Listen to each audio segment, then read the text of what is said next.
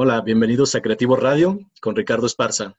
Y hoy en esta edición tenemos de invitado a Alejandro Chávez, director de Consultia y director también de Creativos Latam. Entonces, tenemos el gusto de tenerlo aquí con nosotros ahora en una entrevista. Y más que entrevista, también nos va a compartir eh, algo de su experiencia, algo de contenido. Y hoy vamos a hablar de las oportunidades que tienen los negocios con los océanos azules. Bienvenido Alejandro, ¿cómo estás? Muy bien, Ricardo, muchas gracias. Aquí un gusto grande de estar contigo. Ah, pues el gusto es mío. Muchas gracias por, por el tiempo. Y bueno, vamos a hablar, como comentaba, de los océanos azules. ¿Qué son los océanos azules y qué oportunidades nos brindan en los negocios? Para empezar, obviamente, hay una teoría de, de los océanos. Existen los océanos rojos, que son los más conocidos, y los océanos azules. Vamos a, vamos a dar una introducción referente a qué son primeramente los océanos rojos. Desde tu perspectiva, Alejandro, ¿cómo ves el tema de los océanos rojos y, cómo, y qué ejemplo nos podrías compartir referente a ello? Pues muy bien, fíjate, ese tema de los océanos y los colores este, es muy interesante porque creo que las personas que lo inventaron, ¿no? que de hecho sacaron el libro que se llama este, Estrategia de Océano Azul, ¿verdad? O algo así. Sí. Este, nos mencionan por ejemplo, si, tú piensas en un océano rojo, a, lo mejor eh, exagerando, eh, pues te imaginas hasta sangre por ahí, ¿no? Y, creo que, capturan muy bien la esencia, porque en los negocios, cuando tú entras, eh, desgraciadamente, mucha gente quiere entrar a un negocio que ya está muy competido, ¿no? Entonces, las probabilidades de éxito, pues son mínimas. ¿Por qué? Porque ya hay otros, otras personas que entraron antes que tú, que ofrecen el mismo producto o uno muy similar. Y entonces para entrar tienes que sacrificarte, normalmente dando más barato, a veces casi, casi como el costo. Y por eso creo que le llamaron este océano rojo, ¿no? Porque la pelea está muy sangrienta para entrar por ahí. Y, y muchas personas así lo ven, ¿no? Incluso las personas que acaban de poner su negocio o que ya tienen tiempo con él, a veces hasta en networking, y de repente, si tú nada más te quedas en lo general y te preguntan, oye, ¿a qué te dedicas tú? Ah, no, pues yo hago, digamos, este software a la medida. Y el de al lado dice, ah, pues yo también. Y se ven como enemigos, ¿no? Sí. Así como, híjole, pues va a ser él o yo, ¿no? Vencer o morir. sí, claro. Este, y entonces, ya se están viendo como, como enemigos y como una batalla, cuando a lo mejor explorando un poquito más, resulta que tú haces software a la medida para recursos humanos y el otro hace software a la medida para finanzas, ¿verdad? Y nada que ver. Sí, exacto. De hecho, precisamente hay otro término ahí en lo que mencionabas, el tema de la canibalización del mercado. ¿sí? Donde es, precisamente se vuelve como más agresivo esa, esa percepción de la competencia, porque pues están compitiendo por el mismo cliente eh, con diferenciadores aparentemente ninguno, porque parece que son, ofrecen exactamente lo mismo. Como tú bien comentas, puede ser que uno se enfoque a, generar aplicaciones, otro que se genera eh, eh, software a la medida, otros ya traen sus, programas, digamos, sus productos definidos. y, incluso pudiera darse, si tuvieran esa apertura, esa comunicación, se puede dar la, la alianza, ¿no? La parte de aliado estratégico, donde yo no entro y nunca voy a hacer, por ejemplo, un RP, nunca lo voy a hacer, pues bueno, ahí puedo apoyarme en esta otra empresa y yo nunca voy a hacer aplicaciones móviles, pues bueno, también puedo ayudarme del otro y, se extienden las posibilidades. Pero generalmente se, ve mucho en el mercado o mucho en la industria ese, ese tema de competencia, ¿no? Sí, así es, totalmente de, de acuerdo, ¿no? No sé si sea este, cultural, ¿verdad? O a lo mejor falta de que nos inculquen la, creatividad y buscar nichos desde tal vez la facultad o desde antes. Y entonces eso obliga a que tú veas a todos los que están en tu giro como competidores en lugar de verlos tal vez como colaboradores o alianza, ¿no? Sí. Inclusive esa es una ventaja porque, por ejemplo, los que deciden trabajar para el gobierno, el gobierno normalmente para sus, compras, sus licitaciones, pone ciertos candados para que empresas, digamos, grandes o medianas y grandes, realmente son las que ganan, ¿no? las pequeñas, aunque sean buenas, no, a veces no tienen posibilidad por falta de recursos, que te piden a veces fianzas, o por falta de personal. Y, cuando, y, si, por ejemplo, se aliaran dos o tres eh, empresas pequeñas, podrían entrar como grupo y todos ganar, ¿no? En lugar de pelearse por, por precio y, y pues con el resultado de que todos pierden. Sí, es correcto. Entonces, eh, definiendo un poquito el tema del, océano rojo, que es el que hemos estado hablando ahorita para, para nuestro, ahora sí que los que nos escuchan y ahora nos ven, el océano rojo no es otra cosa más que el, mercado competido. Es decir, donde existe un mercado saturado de oferta y de proveedores que, que están compitiendo por, por el mismo cliente, por el mismo nicho, y de repente, pues obviamente se vuelven commodities también. Es otro término muy, muy común en, este, en esta industria, donde todos ofrecen el mismo producto y, y bueno, se da otro fenómeno que es la competencia por precio, que ahí también el que sale ganando es el cliente, pero bueno, los, los proveedores empiezan a, competir en tema de precio porque pues no hay un, un, diferenciador, ofrecen el mismo producto, ofrecen el mismo servicio y empiezan a hacer ese tipo de, de esfuerzos por, mejorar su precio cada vez más y pues eh, castigando su utilidad. ¿sí? Así es. Sí, sí, totalmente. Para que quedara, digamos, bien aterrizado, es como si a alguien se le ocurre ahorita hacer una aplicación, una app para teléfonos móviles, donde puedas pedir algo para que te lo entreguen a domicilio, ¿no? Eh, a estas alturas. Entonces, pues ya está Uber, ya está Didi, ya está sin delantal, ¿no? ¿Quién sabe cuántos más? De seguro buscando van a salir como 20. Sí, claro. Entonces, a alguien que se le ocurre hacer eso, pues realmente sería una muy mala decisión porque para empezar empezaría como en el lugar 50 contra todos los demás que ya llegaron desde antes y que ya tienen clientes, que ya tienen este mercado, que ya ganan dinero y tendrías que dar algún plus porque si ofreces lo mismo aunque fuera más barato, es muy difícil, ¿no? Que, vendas. Sí, o incluso en otro ejemplo, ¿no? Con las plataformas de comercio electrónico, los famosos market, marketplaces, que también hay todavía quien se está aventurando a sacar marketplaces como una novedad, como algo eh, que están descubriendo los negros cuando ya existen, por ejemplo, el, número uno, Amazon. ¿sí? O sea, que es un monstruo en la industria y que, pues no, no, no hay quien le compita en este momento. Sí, sí, pues está Amazon, luego ya un poco más pequeño está Mercado Libre, ¿no? Están, pues, no sé, varios por ahí. Y, este, y eso que son empresas que tienen muchos años, mucha presencia, mucho dinero y muchos desarrolladores. Entonces, alguien que se le ocurra hacer lo mismo, tendría que eh, agarrar un nicho, que ahí ya empezaríamos hablar un poquito del tema que sigue, ¿verdad? De los océanos azules, para decir que tiene una oportunidad, porque si no, pues va nada más a, perder dinero y tiempo, ¿verdad? Sí, así es. Y, pues bueno, creo que es buen momento de tocar el, océano azul, ¿sí? Si bien el rojo es, es el escenario donde, donde todo está competido, donde no hay como un, un diferenciador muy claro de lo que estamos ofreciendo, de lo que estamos buscando en relación a la gran oferta de productos y servicios, pues el océano azul o las empresas que apuestan por, por ser océanos azules o buscar nichos diferenciados, pues eso sí que es todo un reto, ¿no? Requiere de mucha planeación, de mucha visión, porque al final de cuenta te vuelves un, explorador, te vuelves un, líder que busca el diferenciador y que se abre, abre a nuevos nichos, eh, ya sea en temas tecnológicos, en temas de ideas, busca diferenciarse y pues obviamente le toca explorar caminos desconocidos.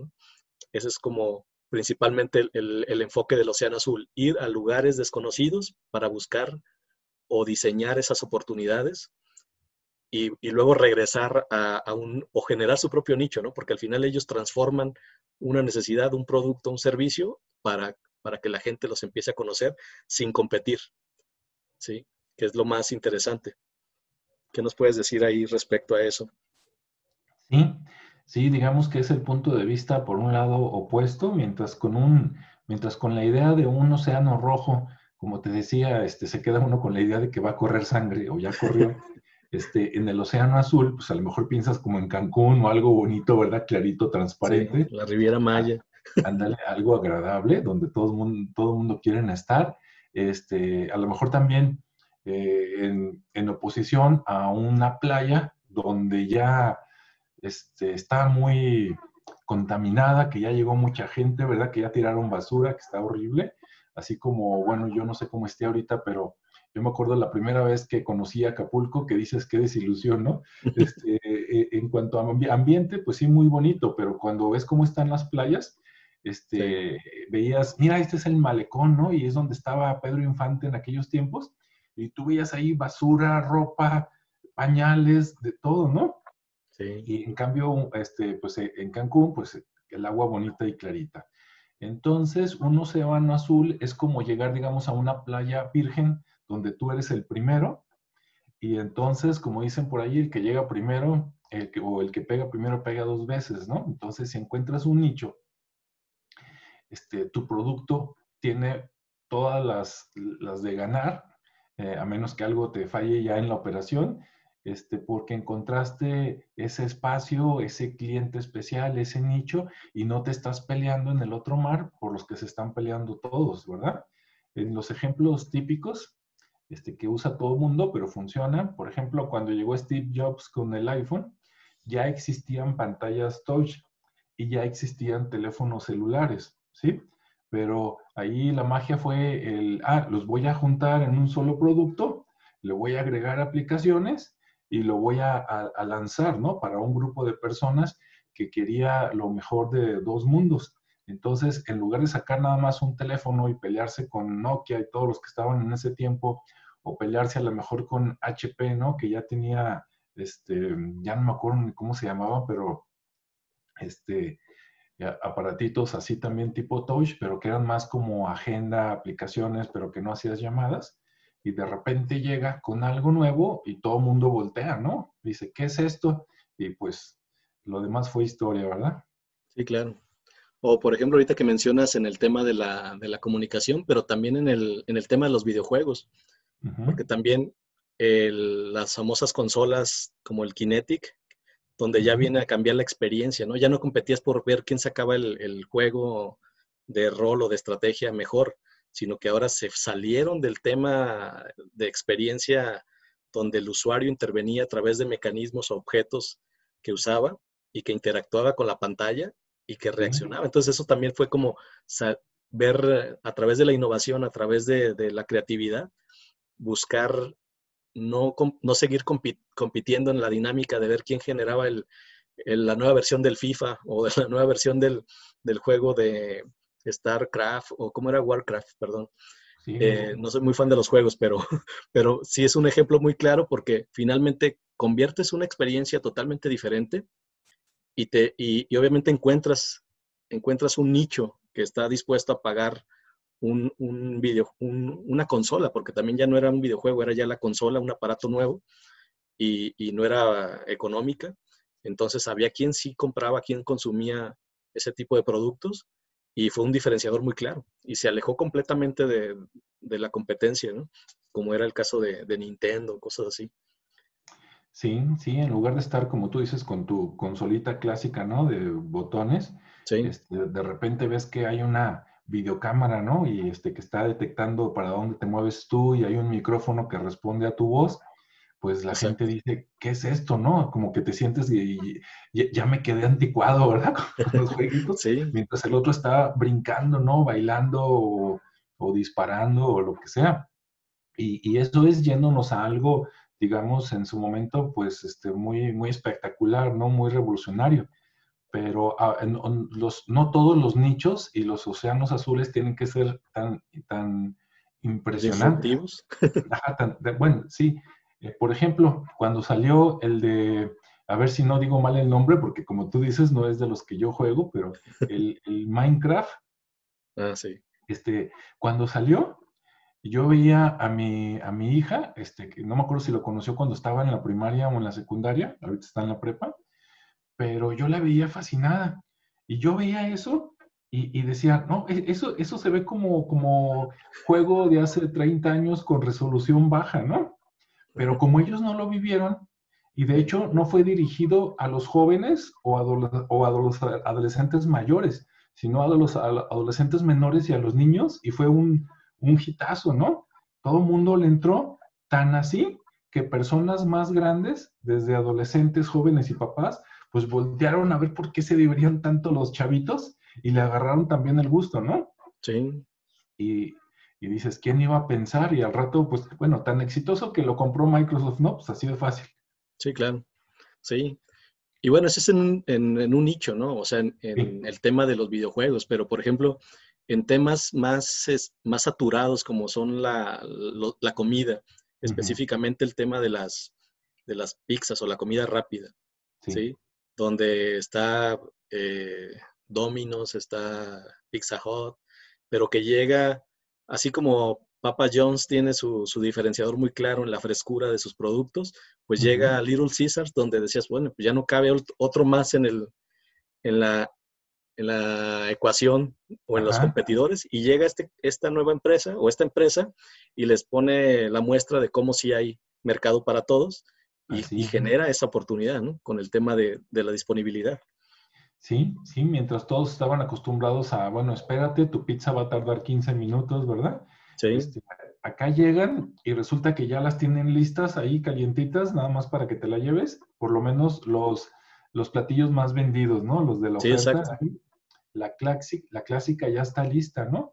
Y hay otros ejemplos, ah, también ahí hablando de la comida, por ejemplo, como cuando hicieron las pizzas cuadradas, ¿no? No sé si ah, fue este, Pizza Hut o fue Domino's, pero también fue el por qué tiene que ser redonda, ¿verdad?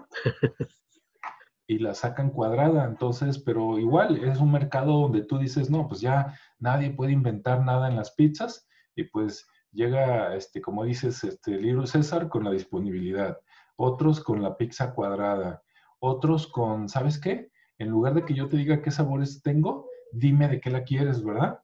Escoge hasta seis ingredientes y te la doy hasta de lo más este, absurdo que, se pueda escuchar, pero que yo tenga como ingredientes y te la armo, ¿no?